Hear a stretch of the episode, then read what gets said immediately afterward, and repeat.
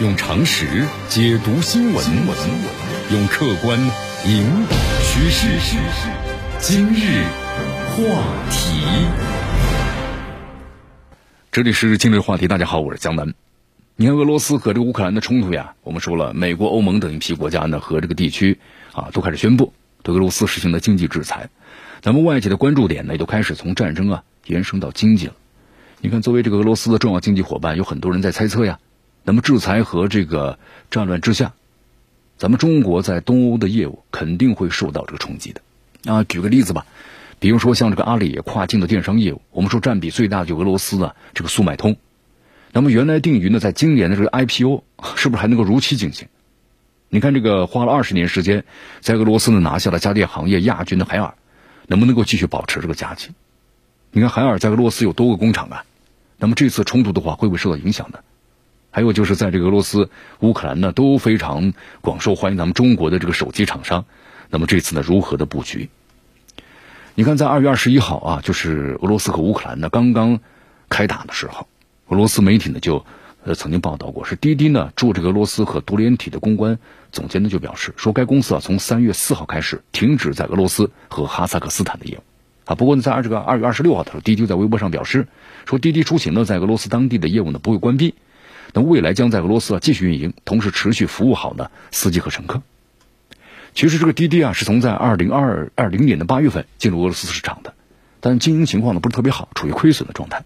我们说战争这个影响之下，未来的生存呢更加的困难。然后是二月二十六号，美国和欧盟、英国还加拿大发表了共同声明，就宣布禁止俄罗斯呢使用环球同业银行啊金融电讯协会就国际计算系统。我们说，像这个国际计算系统的话呢，主要用于信息的这个信息流的传递啊啊，通俗的说，这是一个传递的金融报文的这么一个系统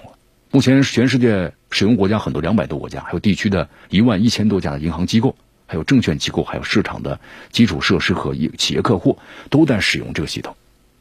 那么俄罗斯如果被踢出局之后的话呢，我们说对它影响还是有的啊。那么被震，当时这个消息出来震动了经济圈，有人称为是金融核弹。你看有专家这么说的吗？说俄罗斯遭到这个制裁之后啊，特别是个金融系统，那么影响核心就是跨境电商平台，还有第三方的收款平台。我们说跨境的卖家就有这个风险了，一是汇率在波动，那么第二呢是跨境电商平台这个结款呢会延迟，会有风险。你看我们说在在这个消息出来之后的话，啊卢布的汇率呢在昨天跌了近百分之二十六，啊高的时候达到百分之三十。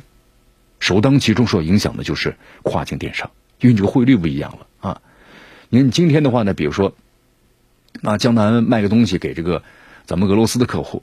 对吧？咱们结算是用这个美元来结算的，但你现在你那个呃卢布的话，你对美元的汇率呢突然一下子跌了。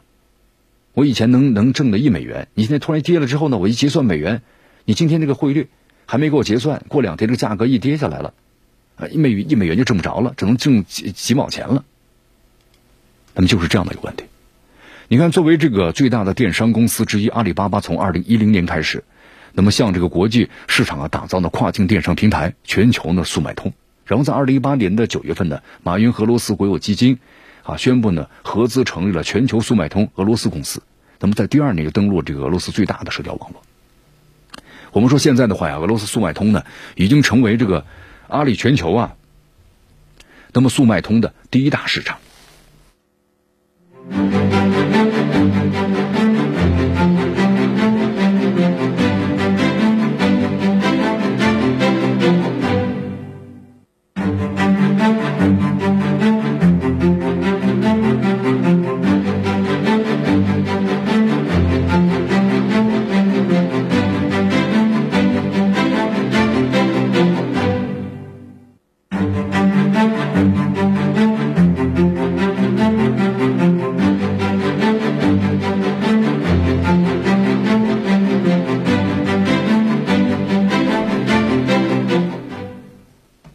你看，在这个二零二一年呢，营业额达到了是三千零六十亿卢布啊，四十二亿美元，啊，这个增长速度很快，很快呀，平均每年增长将近快一半了。卖家总数达到四十万。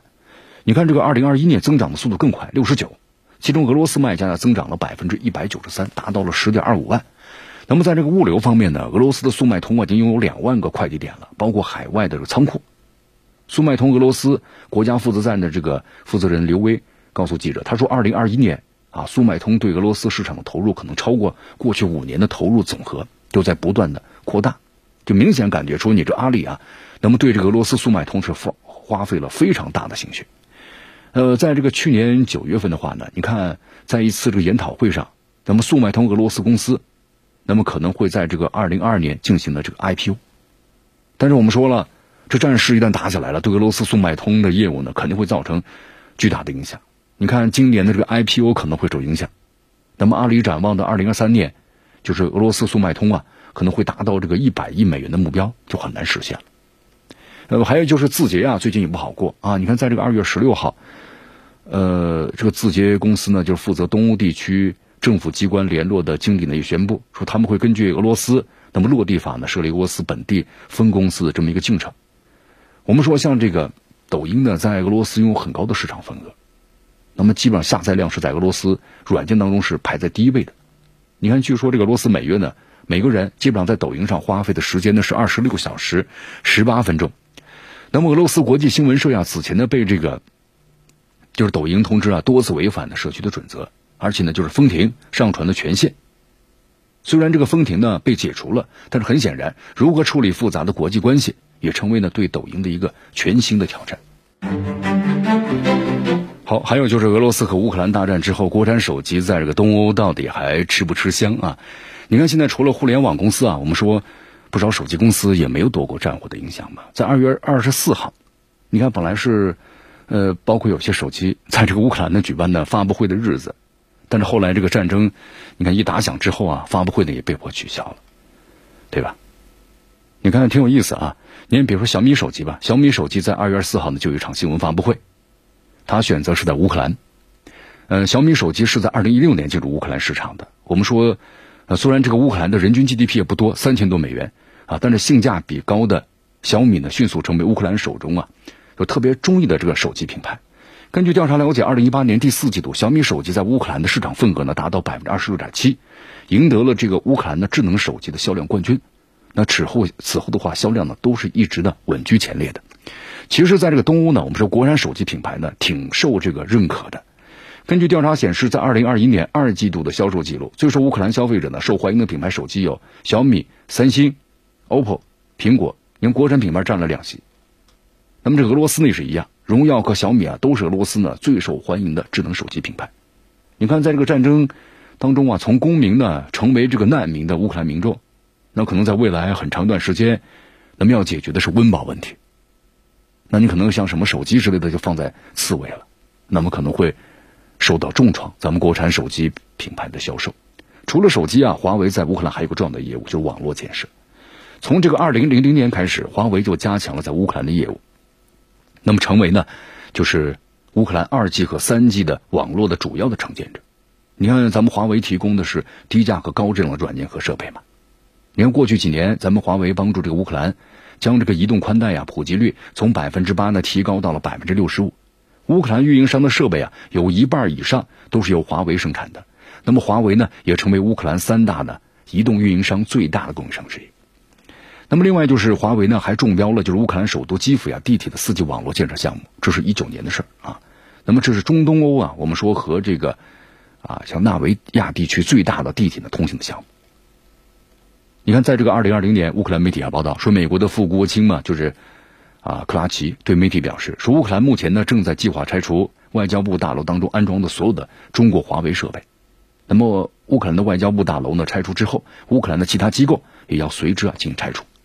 那么，在战火中，我们说华为可能之前很多年的努力就要毁之一旦了啊！在未来的话呢，抛弃华为的乌克兰，但是不会选择华为作为重建网络建设呢？这个呢，咱们也不知道。呃，江南还要说一下，在这次战争中啊，受冲击最大的莫过于实体企业了。你看，一批呢在俄罗斯有业务的中国上市公司啊，最近股票都在这个呃暴跌，股民们有点惊慌失措，纷纷在投资者呀，就是提问平台向公司呢询问。我们说，在俄罗斯呢，呃，有的在建项目的中国交建，在股票连续下跌之后啊，也回答这个投资者呢说，公司在俄罗斯有少量的项目，那么占公司呢二零二一年中期。就是在手的没有完成合同额的，但是很低很低，百分之零点零零零八。啊，对公司影响呢是非常小的。那么另外就是像凌源电力，还有金风科技啊、秦盛风能，还有这个羚羊的能源、中国电建、长城汽车等等一批中国企业，也迅速针对这个就是俄罗斯和乌克兰的战局，啊，对公司业务产生的影响做出了回应。就大多数公司都表示，这些业务量很小，那么对这个公司没有影响。不过有一点就是贝肯能源没这么幸运了。昨天下午的时候呢，贝肯能源公告，就是公司的全资这个公司。贝肯能源乌克兰有限公司，那么在乌克兰的钻井项目呀，在二零二二年的二月二十六日就面临全部停工了。那么何时恢复呢？没办法计算。我们说这预期对项目的进度，包括呢生产经营，就有很大的影响了。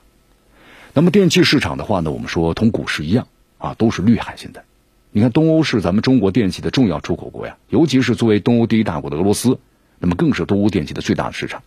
你看咱们海尔智能家电，那么对俄罗斯之前就做出了很多的布局。一六年的时候，海尔呢智能家电在俄罗斯就投建了第一个冰箱智能工厂，当年投产，当年就这个生产，然后呢当年就盈利。那目前的话呢，我们说海尔智能家电呢在俄罗斯有投资了有冰箱、洗衣机、电视，还有这个冰冷啊互联的四个工厂。你看这个增幅，收入达的非速度非常快呀。在二零二零年开始，增幅达到呢一年是百分之八十三。我们说这个东欧大市场呢，整体，呃，现在就下行的情况之下，海尔家电还能够逆势增长，跃居为市场的第二，这非常的了不起啊。但是我们说现在呢，欧美等国家对这个俄罗斯经济制裁，那么对俄罗斯的经济呢是一个很大的考验。那么同时，在对俄罗斯现有业务的中国企业来说，也是很艰难的挑战。乌克兰呢，唯一能够选择就是成为一个中立国家。我们说这一点呢，也是普京提出来的。啊，谈判要求，那么这一点要是做好的话，我们说对于乌克兰和俄罗斯来说都是好事那么这是一个共的共赢的方案。那么至于乌克兰方面是不会接受呢？那么现在还要看这个泽连斯基本人了。用常识解读新闻，用客观引导趋势。今日话题。